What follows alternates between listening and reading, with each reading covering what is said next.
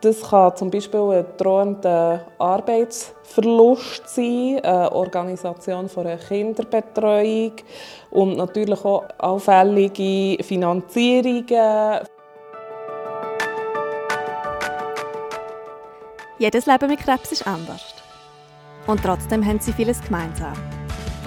Angst, Liebe, Schmerz und Hoffnung. Es gibt nicht die eine Antwort für alle. Aber vielleicht findest du in diesem Podcast eine für dich.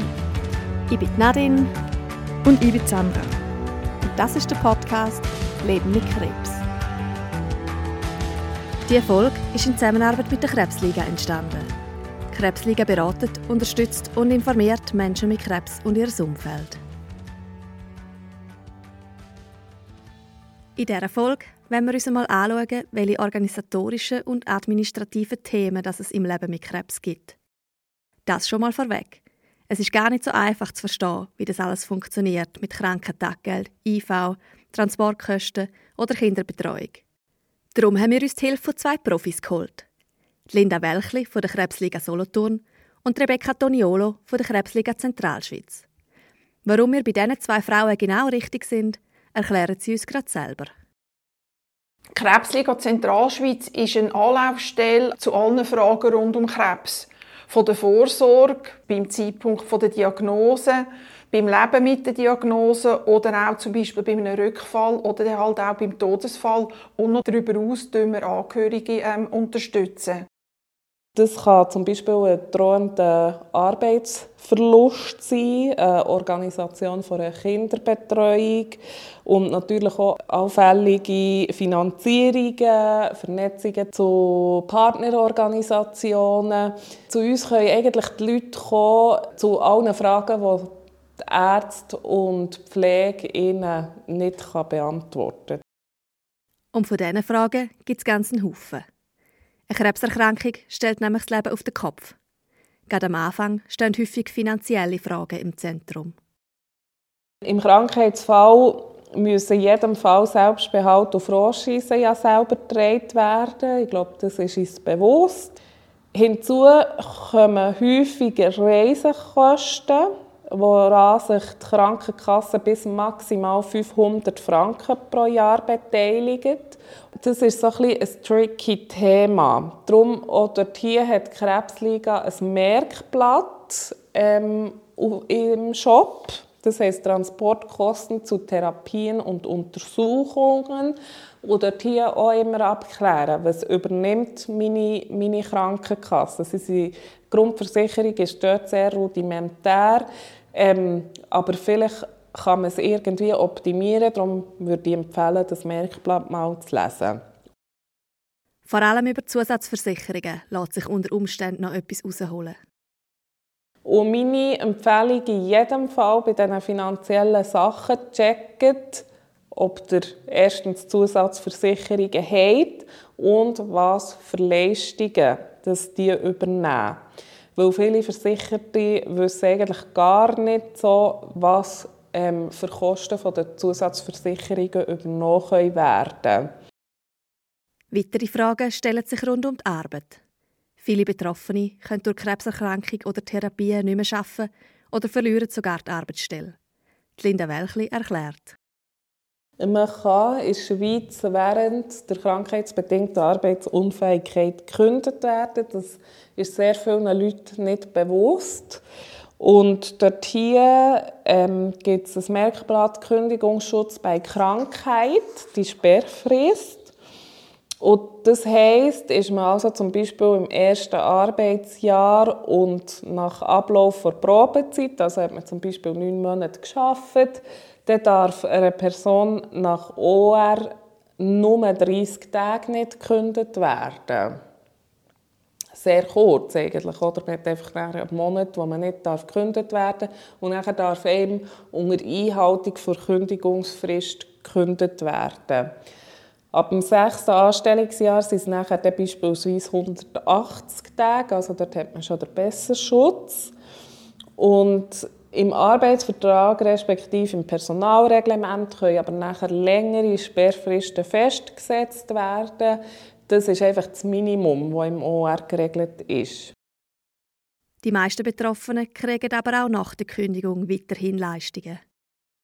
Was aber wichtig ist zu wissen, dass man in der Regel nach der Kündigung noch weiter ein Krankentaggeld bekommt. Oder die meisten haben Angst, dass ja, wenn ich gekündigt habe, habe ich gar keine Leistungen mehr gut. Das Krankentaggeld läuft in aller Regel weiter. Die Krankentaggeldversicherungen zahlen in der Regel 720 Tage, sofern regelmäßig das Arbeitsunfähigkeitszeugnis eingereicht wird. Ein wichtiger Tipp von meiner Seite, klärt also immer, wenn ihr euch auf eine Arbeitsstelle bewerbt, die Bedingungen im Krankheitsfall ab. Es kann jedem passieren, irgendwann mal krank zu werden. Erstens mal besteht überhaupt eine Krankentaggeldversicherung. Es kommen immer wieder Klienten daher, die keine Krankentaggeldversicherung haben. Ähm, ja, da hat man das Problem, da gilt wirklich nur die Lohnfortzahlungspflicht. Und anschliessend muss man schauen, ähm, kann ich das privat irgendwie überbrücken, muss ich auf das Sozialamt. Ähm, darum ist es mega wichtig, dass man schaut, dass man eine Krankentagversicherung hat. Das weiss Linda Welchli, die seit 2019 den Bereich Beratung und Unterstützung der Krebsliga Solothurn leitet. Neben den finanziellen Themen stellen sich oft auch Fragen zum Alltag. Gerade bei Familien mit Kindern muss das Leben oft neu organisiert werden. Rebecca Toniolo erzählt uns dazu von einem Fall. Ihre Klientin, sie nennt sie Frau M., war 37, als sie die Diagnose bekommen hat. Sie ist zusammen mit ihrem Mann gekommen, das erste Mal in die Beratung. Sie hat vor drei Wochen Diagnose Brustkrebs bekommen. Sie lebt mit ihrem Partner äh, und drei Kindern, 8, 10 und 13, und einem Hund in einer Agglomeration in der, in der Zentralschweiz von einer größeren Stadt. Sie arbeitet 40 Prozent in einem kleinen KMU und hat bis anhin ihr Leben, die Familie gemanagt. Und jetzt kommt so eine Diagnose rein. Die regionalen Krebsligen können in so einem Fall auf ein grosses Netzwerk an Organisationen zugreifen. Dann habe ich ihnen auch verschiedene Möglichkeiten von, der Familienbetreuung äh, aufzeigen. Also einerseits Familienhilfe, Spitex, Haushaltshilfe, äh, familienergänzende Kinderbetreuung. Das hat sie alles ja nicht gewusst, weil sie das selber gemanagt hat. Äh, dann auch eine Übersicht über das Angebot, das wir haben, von der Krebsliga her. Und mit der Rebecca ihrer Hilfe hat das dann auch geklappt. Aber sie hat jetzt wirklich einen Teil mit Nachbarinnen, mit Gespendli. Dann äh, hat sie aber wirklich, weil halt die Chemotherapie in der Regel so alle drei Wochen sind. Und dann bist du wie so eine Woche nicht so leistungsfähig. Dann hat sie dort einen Teil der Kinder in Transitbetreuung und dann wieder selber. Also so ein wie ein Mix. Und ihr Mann hat auch können, ähm, schauen, dass er in dieser Zeit nicht ins Ausland hat müssen. Ist der Arbeitgeber auch entgegengekommen. Und mit Homeoffice haben sie das auch so können, äh, organisieren Und noch wirklich halt auch äh, Haushaltshilfe. Das haben sie, das haben sie voll eingeführt, dass sie sich um das nicht mehr müssen kümmern Und auch Hilfe vom Umfeld anzunehmen, ist in so einem Fall wichtig. Viele Leute wollen ja dann helfen. Und die Betroffenen sind manchmal wirklich auch fast überfordert, was kann ich alles verteilen, wo die Leute alle helfen wollen, Es gibt Leute, die haben wirklich Excel-Listen erstellt, oder? Mittagessen, einisch, Abendessen, einkaufen, ganz verschiedene Sachen. Und dann kannst du einfach auf dieser Excel schauen, wenn ich jemanden frage, du, was kann ich dir helfen? Ah ja, genau, hey, ah, mal eine durchputzen oder Staubsaugen. Also wirklich auch Hilfe annehmen, das ist, das ist so ein Prozess. Ein weiteres wichtiges Thema ist die Anmeldung bei der IV. Das sagt Linda Welchli. Rein sozialversicherungstechnisch angeschaut ist es wichtig, dass man, wenn man im erwerbsfähigen Alter ist, dass man sich bei IV anmeldet, unabhängig davon, ob man selbstständig, angestellt oder nicht erwerbstätig ist. Wenn man die Diagnose bekommen hat, arbeitsunfähig ist, macht die IV-Anmeldung. Das ist so ein bisschen mein Appell. Die Sache ist die. Nach einem Jahr Arbeitsunfähigkeit hat man unter Umständen Anspruch auf eine IV-Rente. Der Rentenanspruch entsteht aber immer erst sechs Monate nach der IV-Anmeldung. Wer sich zu spät anmeldet, verliert einen Teil der ihm zustehenden IV-Rente. Das passiert laut Linda Welchli immer noch zu oft. Eben, es gehen sicher noch zu viel zwischen Achen. Und wir haben immer noch, dass Leute nicht bei der IV angemeldet sind nach dem halben Jahr. Manchmal nach einem Jahr noch nicht. Und manchmal fragen, warum. Also, das habe ich nicht gewusst und so. Ob jetzt das ein KMU ist oder eine grosse Firma oder, äh, oder selbstständig oder so. Es gehen immer wieder Leute zwischen. Und darum probieren wir wirklich überall immer wieder zu deponieren. Denkt einfach an die IV-Anmeldung.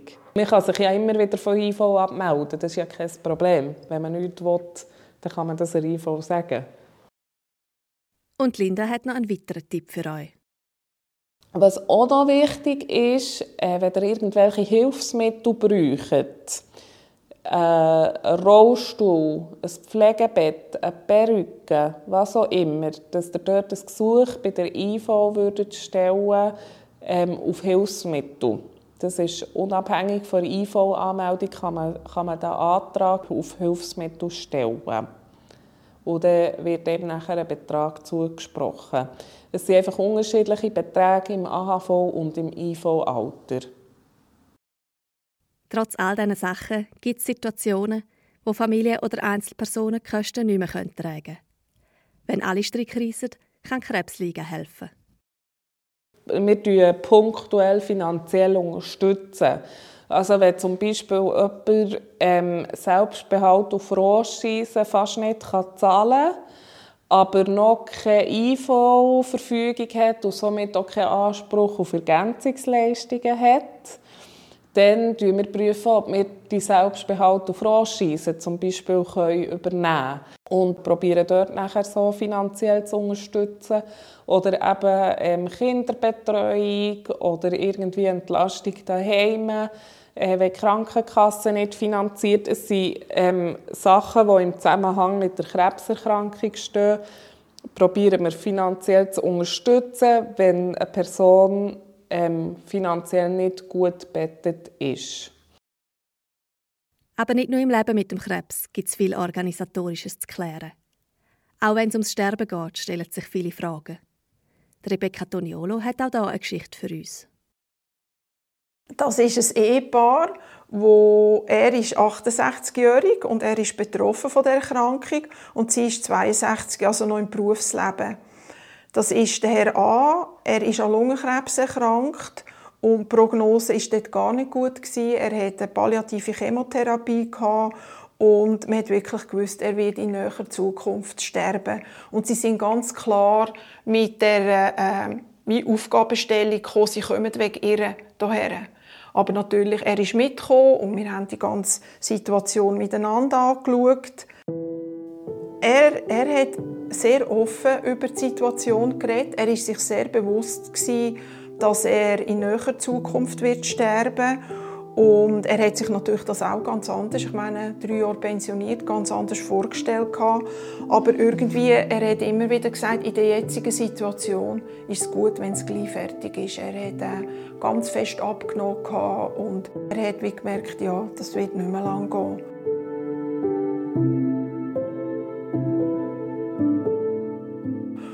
Und sie hat sich sehr große Sorgen gemacht, ähm, wie wird denn das sein? Wie wird das Sterben sein?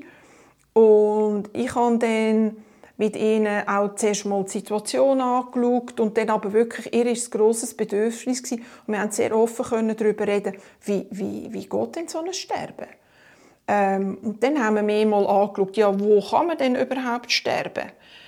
Das kann daheim sein, mit Palliativ-Spitex, das kann in einem Hospiz sein, das kann auf einer Akutpalliativstation sein oder es kann im Spital sein. Also wo, wo man es möchte und wo die Situation dann halt manchmal auch erfordert. Ähm, nur schon mal das Aufzählen, aha, da gibt es ganz verschiedene Optionen und es muss auch nicht zwingend daheim sein. Im Sinne Wunsch war eher daheim aber sie hat da so ein Angst gehabt. Ähm, haben wir in dem Gespräch einfach mal schon schön können anschauen ähm, wir haben dann abgemacht an dem Gespräch, wo äh, der Herr A dabei war, dass ich weitere Gespräche mit ihr werde haben Und da war er eigentlich auch sehr erleichtert, gewesen, hat gewusst, ah, okay, da ist jetzt eine Ansprechperson und auch sie war sehr erleichtert. Gewesen. Eine Krebserkrankung ist sehr vielschichtig. Das Problem umfasst den ganzen Mensch und sein Umfeld. In dieser Folge haben wir nur ein paar den organisatorischen und administrativen Fragen klären können, die entstehen. Und ich muss ehrlich zugeben, ein paar Mal hat mir ganz schön den Kopf geraucht, als ich die Folge recherchiert habe. In den regionalen Krebsligen sitzen aber Menschen, die sich mit all diesen Themen bestens auskennen. Ein Beratungsgespräch kann ich darum allen Betroffenen nur empfehlen. Das sagt auch Rebecca Toniolo. Was einfach wirklich immer noch ist, äh, eine gewisse Hemmschwelle, überhaupt auf eine Beratungsstelle zu gehen. Und meine Erfahrung ist wirklich, dass die Leute Ende spät kommen. Es gibt kein zu früh, oder? Also sobald eine Diagnose da ist und man sich unsicher fühlt oder auch mal will schauen, hey, wer ist das da? Wenn ich dann mal Fragen habe, kann ich jetzt zu dieser Person gehen? Das ist voll in der Ordnung. Also äh, es gibt eigentlich wirklich kein zu früh. Viele Leute kommen wirklich in zu spät. Und das ist eigentlich schade. Vor allem, weil sie das alles allein durchmanagen. Obwohl es eigentlich Unterstützung gibt und vielleicht auch die Möglichkeit, dass es Ringer gäbe. Natürlich gibt es auch das Krebstelefon oder man findet Informationen im Internet. Für die Linda Welchli haben die regionalen Krebsligen aber zwei entscheidende Vorteile. Ich denke, die Nähe zu den Menschen ist ja schlussendlich sehr wichtig. Ähm, häufig kann man Antworten, oder ist es wirklich einfacher, wenn man Antworten in einem persönlichen Gespräch kann, ähm, suchen und finden ähm, Und in der Schweiz ist halt nach wie vor der Kantönli-Geist vorhanden. Das heisst, jeder Kanton hat nach wie vor äh, seine regionalen Spezifikationen. Es gibt also regionale Unterschiede. Zum Beispiel zu den Themen Palliative Care, Kinderbetreuung oder zum Teil auch zu den Sozialversicherungen. In der ganzen Schweiz bieten die kantonalen und die regionalen Krebsligen aber das gleiche Grundangebot an. Sie sind telefonisch, per E-Mail oder vor Ort erreichbar. Der Ablauf zur Sozialberatung ähm, ist so, dass sich die Klienten Klientin oder der Klient, das können eben Betroffene, das können Angehörige, das können zum Umfeld allgemein sein, bei uns melden.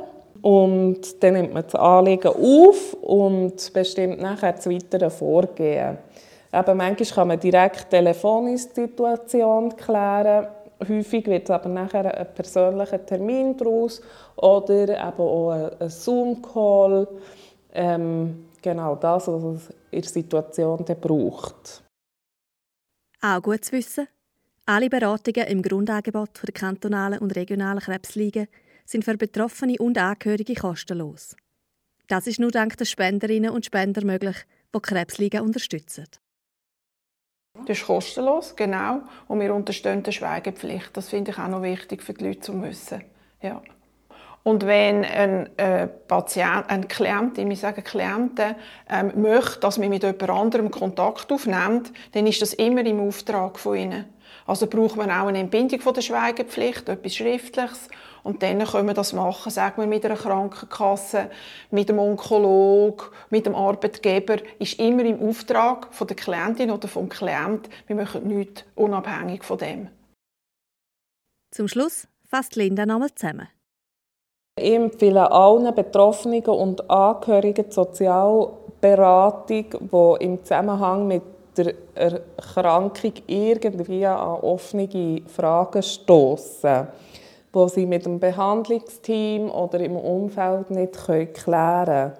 Ich denke, manchmal ist es auch gut, eben den, den Aussenblick zu haben, der das Ganze ein bisschen einfach abbricht nicht mit Emotionen in dem Ganzen inne ist, wie man als, als Angehörige oder Betroffene drin ist, sondern eben von außen den Blick darauf wirft. Kann manchmal ganz schnell zu Lösungen führen, habe ich das Gefühl. Damit sind wir am Ende der Folge der regionalen und kantonalen Krebsligen. In der nächsten Folge gehen wir in die Backstube. Gemeinsam mit einer Gruppe von jungen Krebsbetroffenen machen wir Gutzli und reden über die Herausforderungen rund ums Thema Jung und Krebs. Wir freuen uns, wenn ihr auch dann wieder reinlässt. Bis dann und passt auf euch auf.